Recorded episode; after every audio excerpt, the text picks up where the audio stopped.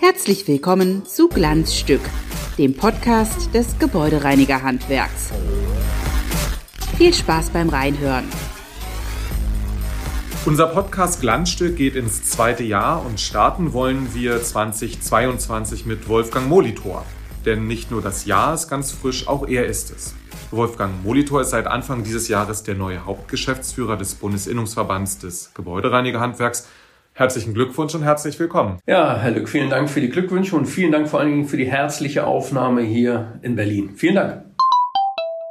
Lieber Herr Molitor, im ersten Teil würden wir Sie gerne ein wenig näher persönlich kennenlernen, soweit das in diesem kurzen Rahmen überhaupt möglich ist. Und deshalb gibt es eine ganz kleine Art Kennenlernrunde, die wichtigsten äh, Fakten vielleicht. Alter, Familienstand, Kinder, wo kommen Sie geografisch her?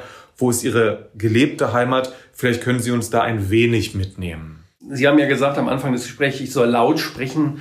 Und wenn Sie nach dem Alter fragen, dann würde ich lieber leise flüstern. Aber 50 sind nun mal 50. Also ich bin 50 Jahre alt, ähm, bin ähm, aber auch seit 22 Jahren jetzt verheiratet, äh, habe drei Kinder und lebe zurzeit in Mecklenburg-Vorpommern. Da habe ich mir mal noch vor zehn Jahren, ja, vor genau zehn Jahren ein Bauernhaus gekauft, das ich dann auch gemeinsam mit meiner Familie und natürlich auch mit Handwerkshilfe logischerweise saniert habe. Geografisch verortet also wo ich geboren bin. Ich bin eigentlich gebürtiger Trierer, bin auch in der Gegend um Trier aufgewachsen, habe auch dort mein Abitur gemacht. Dann kam der Grundwehrdienst, das, das gab es damals ja noch. Ist man dann eingezogen worden, dann wurde man dann einfach in die Welt hinausgespült. Und wie es dann so kommt, Jetzt äh, kann ich direkt auch in meine berufliche Laufbahn rüberschwenken. Gefiel es mir gar nicht so schlecht äh, bei der Bundeswehr, habe mich dort verpflichtet, wurde Offizier bei der Luftwaffe, ähm, habe dann Politikwissenschaft studiert, in Hamburg, wurde dann nach dem Studium Nachrichtenoffizier, war also direkt im ersten Krieg mit drin, damals Kosovo. Und im Anschluss ging ich dann aus Rheinland-Pfalz, das war in Bad Neuenahr, ging ich dann nach ähm, Schleswig-Holstein, ins schöne Dithmarschen, nach Heide und wurde dort nochmal Kompaniechef bis 2005. Das war alles eine wunderschöne Zeit.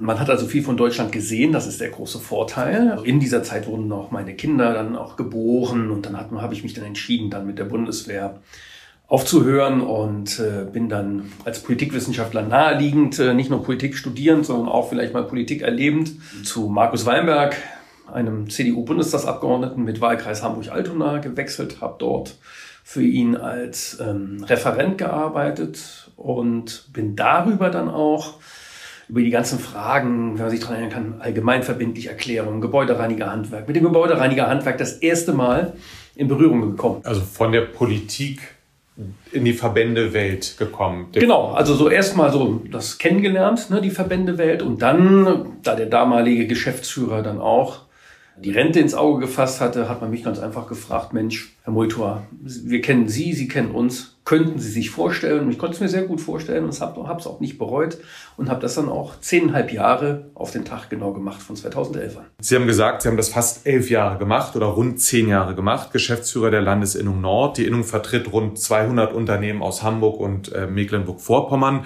Was haben Sie da über das Handwerk und die Unternehmerinnen und Unternehmer gelernt? Also von Gebäudereinigung bevor ich mit Gebäudereinigung zu tun hatte, wusste ich eigentlich gar nicht, dass das überhaupt ein Handwerk ist. Das ist natürlich ein Lapsus, ne? zu dem stehe ich aber, weil ich glaube, ich bin da nicht, nicht so ganz alleine in Deutschland. Ich habe dann natürlich in Zusammenarbeit mit Unternehmerinnen und Unternehmern gelernt, was für eine tolle, innovative Branche das eigentlich auch ist. Fachlich sehr versiert, fachlich auch drauf, ausgerichtet natürlich an der Fachlichkeit festzuhalten. Ganz wichtiges Thema. Und ähm, auch wie die Handwerkskunst geschätzt wird und dann auch umgesetzt wird. Es ist ja immer nur was, stellt man sich unter Gebäudereinigung vor. Und wenn man von außen drauf guckt, dann kennt man ja die klassische Raumpflegerin, die man häufig sieht, wenn man denn so eine überlappende Zeit hat, wenn man noch keine Tagreinigung hat. Aber ansonsten die ganzen besonderen Reinigungsaufgaben, wo der Handwerker richtig in der Handwerkskunde gefragt ist, die lernt man erst im Laufe der Beschäftigung, der ernsthaften, intensiven Beschäftigung mit diesem Handwerk dann kennen. Und darüber das habe ich dank der Unternehmerinnen und Unternehmer kennenlernen dürfen. Das fand ich ganz spannend, weil es auch den eigenen Horizont dann auch erweitert und natürlich die Aufgabe unwahrscheinlich vielfältig und spannend macht. Was sind die so für ein Schlag? Kann man das zusammenfassen? Die Unternehmerinnen und Unternehmer sind ja meist Unternehmer im Handwerk, ist nichts Gebäudereiniger-technisches. Was, was ist das so für ein Schlag von Menschen? Naja, wenn Sie, wenn Sie natürlich im Handwerk unterwegs sind, dann treffen natürlich auch andere Gewerke. Da treffen sich den klassischen Elektriker, den klassischen Bäcker. Sie kommen jetzt dahin und vertreten die Gebäudereiniger. Natürlich haben die meisten immer noch einen Meisterbrief, der mit hohen Ansprüchen versehen natürlich auch intensiv erworben werden muss. Andererseits sind sie auch Manager. Das heißt, sie haben zum Teil sehr, sehr große Betriebe, die geführt werden müssen nach modernen Managementkonzepten. Und das ist dann eine Besonderheit, die man dann dort erlebt, vor allen Dingen natürlich, wie es immer bei Vergleichen ist, wenn man auf andere Gewerke schaut. Und das ist immer der große Unterschied und das macht es auch immer spannend im Umgang mit den eigenen Gebäudereinigern, auch in der Vertretung nach innen wie auch in der Vertretung nach außen. Jetzt hat Johannes Bungert rund drei Jahrzehnte lang den Verband als Geschäftsführer geleitet und damit auch eine Art Ära geprägt. Sie beide werden noch gemeinsam das Jahr 2022 als eine Art Doppelspitze gestalten, bevor sich Herr Bungert peu à peu zurückzieht. Wie kann man sich diese Aufgabenteilung vorstellen? Ja, Sie haben recht. Ähm, also Johannes Bungert, das kann man wohl wirklich, das ist eine Binse, hat den BIV sehr geprägt und ich stelle wohl auch nichts Ungewöhnliches fest, wenn ich einfach sage, er ist ein starker Geschäftsführer, er ist auch ein toller Typ und ich muss natürlich jetzt, wenn ich die Jahre zurückschaue, auch feststellen, ich erdreiste mich einfach zu sagen, äh, er ist aber auf jeden Fall auch ein Freund. Und ich freue mich auch ganz besonders darüber, dass er noch das eine Jahr an äh, meiner Seite steht und ähm, mich in die hauptamtliche Spitze des BIV einarbeitet. Das ist ganz große Klasse und das finde ich auch sehr wichtig. Aber ich bin auch kein Johannes 2.0. Und das bedeutet natürlich auch, dass ich in der einen oder anderen Frage einen anderen Weg beschreiten werde.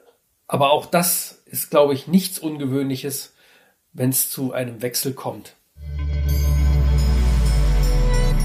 Glanzstück oder geht gar nicht?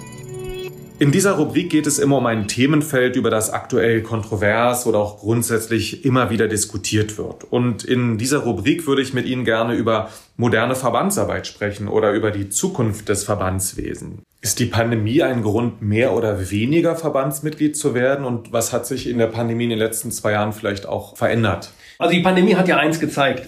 Wichtig ist doch ein stabiles Netzwerk an Informationen. Informationen, die schnell und zuverlässig und auf die Branche ausgerichtet zur Verfügung stehen.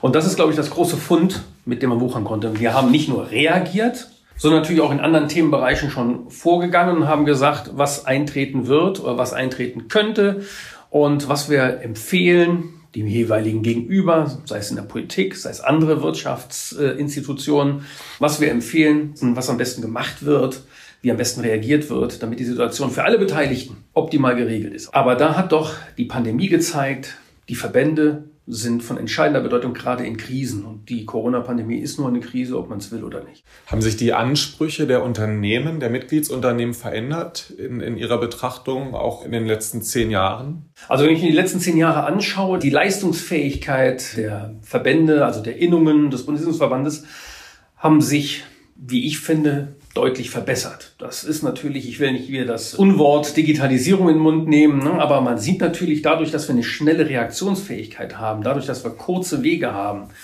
tragfähige Informationsnetzwerke, haben wir doch gesehen, dass wir natürlich auch mehr Dienstleistungen zur Verfügung stellen können, die den Unternehmen auch nützen. Und dementsprechend zu Recht haben die Unternehmen Ansprüche an ihren Verband, wenn er diese Ansprüche nämlich auch leisten kann oder diese auch gestalten kann. Und daher finde ich, die Möglichkeiten des Verbandes haben sich verbessert und dementsprechend stellen wir sie dann auch zur Verfügung. Was ist denn für Sie moderne Verbandsarbeit? Also wenn Sie modern mit zeitgemäß übersetzen, dann steht für mich im Mittelpunkt, was bewegt eigentlich die Betriebe? Und wie können wir daran arbeiten, wie die Zukunft der Branche aussehen wird? Also vorausschauend zu arbeiten. Es gibt viele Entwicklungen, die ja auf uns einpassen. Also ich will nicht mit dem, das habe ich ja eben schon gesagt, das furchtbare Wort Digitalisierung. Es wird kommen. Es wird uns bewegen, auch wenn es keiner mehr hören will. Und wir alle natürlich nur mit die Augen verdrehen nach den ganzen Videokonferenzen, die wir geführt haben. Aber das ist ja nur ein Teil. Digitalisierung umfasst ja ein Vielfaches mehr. Aber was uns natürlich konkret jetzt schon betrifft, ist ja nicht nur der Fachkräftemangel wie überall in der Wirtschaft, sondern man kann Fachkräfte bei uns natürlich vor allem durch Kräftemangel auch übersetzen. Also es geht an, es geht ja schon bei dem problemlos Personalgewinnung in der Lohngruppe 1. Das sind die großen Themen, die uns die nächsten Jahre, die uns ja jetzt schon beschäftigen und wo ich natürlich sehe, die Kinder, die schon vor 15, 20 Jahren nicht geboren wurden, können jetzt nicht auf einmal in den Beruf wechseln. Darauf müssen wir uns einstellen, da müssen wir schauen, wie stellen wir uns da für die Zukunft auf. Was sind Ziele, Ansprüche, Perspektiven, die Sie für Ihre Arbeit beim BIV sehen und haben? Also wenn Sie mich auf die Verbandsarbeit ansprechen, wie sie im, wie sie jetzt mal hier in Deutschland wahrgenommen wird ähm, und die Perspektiven, die man hier in Deutschland geboten kriegt, gerade durch die Verbandsarbeit und die Verbandsoffenheit der Gesellschaft auch, dann äh, blicke ich auf meine Zeit bei der Landeswehr Nordost zurück und muss feststellen, dass natürlich eines äh, wichtig war, diese Geschlossenheit, die ja immer wieder in unserer Branche auffällt. Also das ist das, was mich besonders berührt hat, immer die Geschlossenheit der Mitglieder in unserem Verband die ja wirklich beeindruckend ist, hat dazu geführt, dass wir eine politische Schlagkraft entwickelt hatten im Bereich der Landesregierung Nordost, die auch der Bundesinnungsverband besitzt, die man natürlich auch nutzen sollte. Ich habe ja eben schon was gesagt zum Thema Kräfte, Fachkräftemangel und so weiter und so fort. Wir sind ja ein sehr stark Lohnlohn-Nebenkosten dominiertes Gewerk.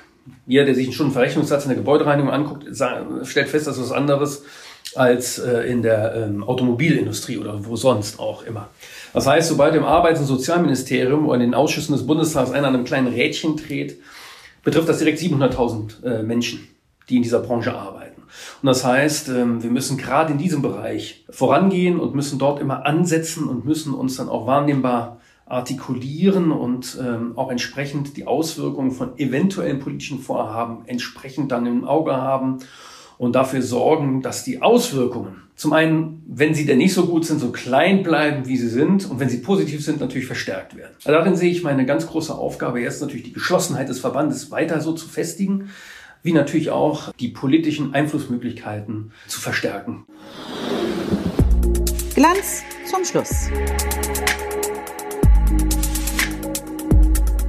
Glanz zum Schluss, zehn fixe, nicht immer ganz ernst, aber nie böse gemeinte Fragen mit der Bitte um spontane und kurze Antwort. Erste Frage natürlich der Klassiker. Welche Vorsätze haben Sie für 2022? Mehr Sport. Und welche Vorsätze brechen Sie regelmäßig? Äh, leider mehr Sport. An der neuen Ampelbundesregierung finde ich spannend, dass dass sich drei jetzt gefunden haben, von denen man es bis vor kurzem gar nicht gedacht hat.